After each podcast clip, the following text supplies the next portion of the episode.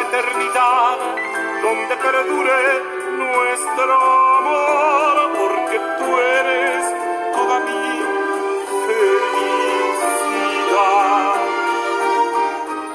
Hola amigos, bienvenidos una vez más a César y el Oscar de la Fortuna Podcast. Y estamos felices porque es domingo y siempre pues el domingo es motivo de regocijo porque es una semana que termina y una que arranca. Y hemos iniciado el podcast el día de hoy hablando de el artista venezolano Eleazar Mora, ese disco, ¿verdad? Que acaban de escuchar, porque realiza un álbum homenaje al gran artista español Nino Bravo con una producción titulada Nino Bravo, una orquesta y una voz que saldrá a la venta próximamente por todas las plataformas digitales. Este álbum se une a los homenajes musicales que siempre quise hacer, empezando por el gran maestro Simón Díaz, siguiendo por Javier Solís y ahora con Nino Bravo, expresó Eleazar, quien en sus años como solista ya lleva seis producciones de más de 86 canciones lanzadas y varios reconocimientos en la industria musical. En esta producción, el tenor Eleazar Mora interpreta grandes éxitos del reconocido Nino Bravo como fueron Mis noches sin ti, Cartas amarillas, ¿Te acuerdas María? América, Cambiarás, Te quiero, yo no sé por qué esta melodía, Noelia, Vivir, Un beso y una flor y Libre. En la producción general, arreglos y dirección estuvo presente el trabajo de Pedro Mauricio González, mientras que la masterización está a cargo de Michelle Fuller, la grabación de Tomás Cardona Rodríguez y en la grabación de voz, edición y mezcla Keith Morrison. En este álbum participan más de 30 músicos dentro de los que se destacan Carlos Pavón en la flauta, Jack Levy en el oboe, Alberto Estrada en el clarinete, Marcela Frías en el fagot, Jorge Rivera en el saxo alto y Frank Haslam en el saxo barítono. También se encuentran Ginger Carrorro, ¿verdad? En el corno, Francisco Grillo y Juan Briseña en las trompetas, Michel de los Ríos y Aarón Cabrera en los trombones, Juan Pablo Barríos en la batería, Alexander Livinali en la percusión y Edwin Arellano en la guitarra. El álbum también incluye los coros de Daniela Salazar, Mariana Isabel Gómez, Héctor Márquez, Ezequiel Chacón, Lorel eh, Rodríguez y Luisiana Pérez, mientras que los primeros violines fueron de Carlos Montero, María Villasmil y Claudia Villasmil, y los segundos violines de Marta Zambrano, Wilmeni Lugo y Pedro Shanguir. Por último, este valioso álbum contó con Gastón García y César González en las violas, Evelina y yo hice honores en los celos y Agustín Espino en los teclados. Manny Pérez como coach vocal y productor. Pedro Mauricio González realizó el piano y el bajo. Así que amigos, estamos súper contentos pues con este nuevo éxito de este queridísimo pues cantante Javier Solís. Así que bueno amigos, nos vamos ahora a una breve pausa comercial, esperando volver con ustedes aquí en César y el Oscar de la Fortuna. No se mueva.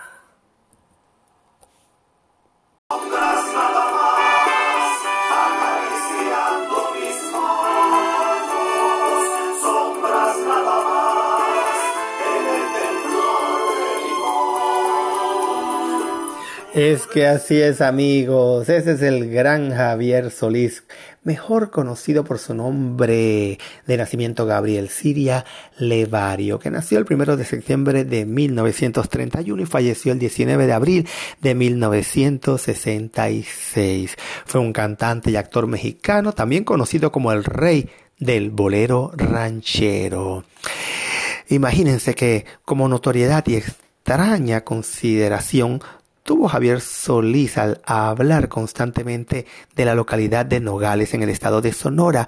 Se rumoró por mucho tiempo, pero donde nació fue en la Ciudad de México. Existen documentos oficiales que indican que nació el 4 de septiembre de 1931 en el Hospital Nacional Homeopático ubicado entre las calles 5 de febrero y Chimalpopoca en la delegación de Chamuactemoc en México DF.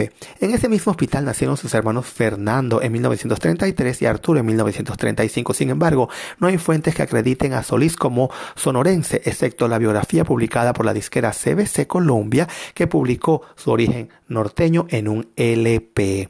Vamos a hablar un poco de la infancia y adolescencia de Javier Solís, porque fue el primero de los tres hijos del matrimonio formado por Francisco Siria Mora, de oficio panadero, y Juana Leverio Plata, comerciante, quienes lo bautizaron como Gabriel Siria Levario. Su madre poseía un puesto de ventas en un mercado público y debido al abandono de su esposo y al tiempo que le demandaba su trabajo, decidió en abril de 1932 dejar a Gabriel en casa de sus tíos Valentín Levario Plata y Ángela López De hecho, el futuro artista siempre consideró que sus verdaderos padres eran estos. Fue bautizado en el Segregario Metropolitano de la capital mexicana. Logró estudiar hasta el quinto grado de educación primaria en escuelas ubicadas en el barrio de Tacabuya, donde nació y creció.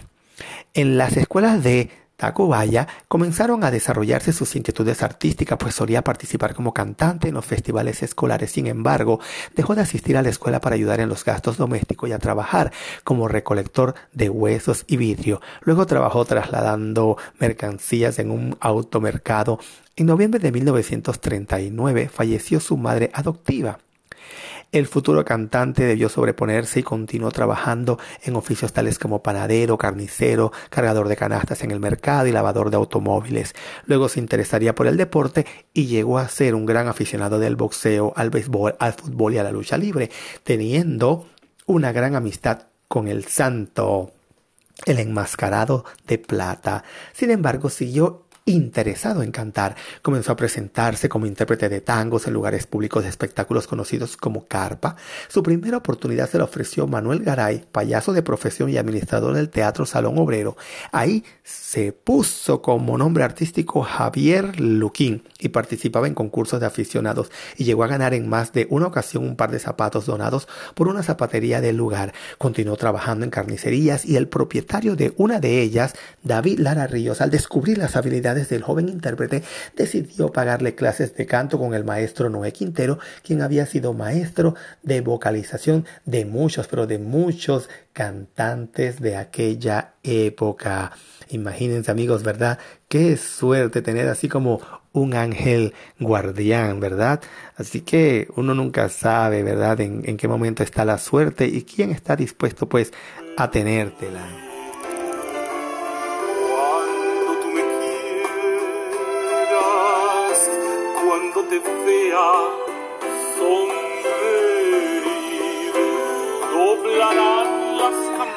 Bueno, fue triste un poco hablar de su enfermedad y fallecimiento, pero por consejo médico, el 12 de abril de 1966, Solís fue hospitalizado en el Hospital Santa Elena en la colonia Roma de la Ciudad de México para operarse de una vesícula biliar.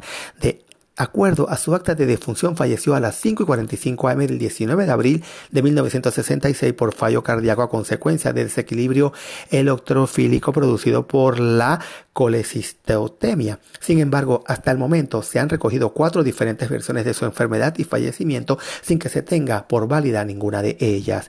El 20 de abril, en medio de manifestaciones de dolor, su cuerpo fue inhumado en el lote de actores del Panteón Jardín de la Ciudad de México, donde ha permanecido sus restos desde entonces. Poco después, la disquera presentó las canciones dejadas por Solís, añadiéndoles a la pista de estas interpretaciones recitados escritos por el actor Ángel Fronfrias y declamados por el ya fallecido actor y locutor Guillermo Portillo Acosta. Este último álbum fue denominado Homenaje concluso a Rafael Hernández y Pedro Flores, el cual tuvo tales ventas un año después de que fue digitalizado. Ese mismo día, en varias estaciones de radio del país, se entonaron sus mejores temas como Amigo Organillero, Sombras, Las rejas no matan y en mi viejo San Juan de manera a homenaje.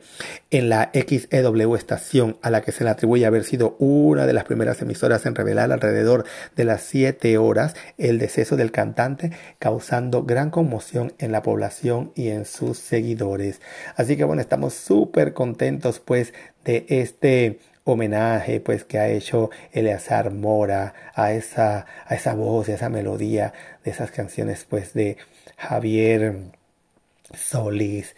Así que amigos, hasta aquí nuestra edición del día de hoy, esperando que haya sido de su agrado, invitándola a que mañana, que estamos iniciando lunes, usted esté conectado con nosotros aquí en este podcast que hago todos los días con mucho cariño, recordándole que llegamos a ustedes por una fina cortesía de los amigos de Better Business Lenders, con opciones de financiamiento a la hora de comprar una propiedad, con solo llamar al 888-348-1778. ¿Lo anotó? 888-348-1778. Los amigos de Better Business Lender esperan por usted.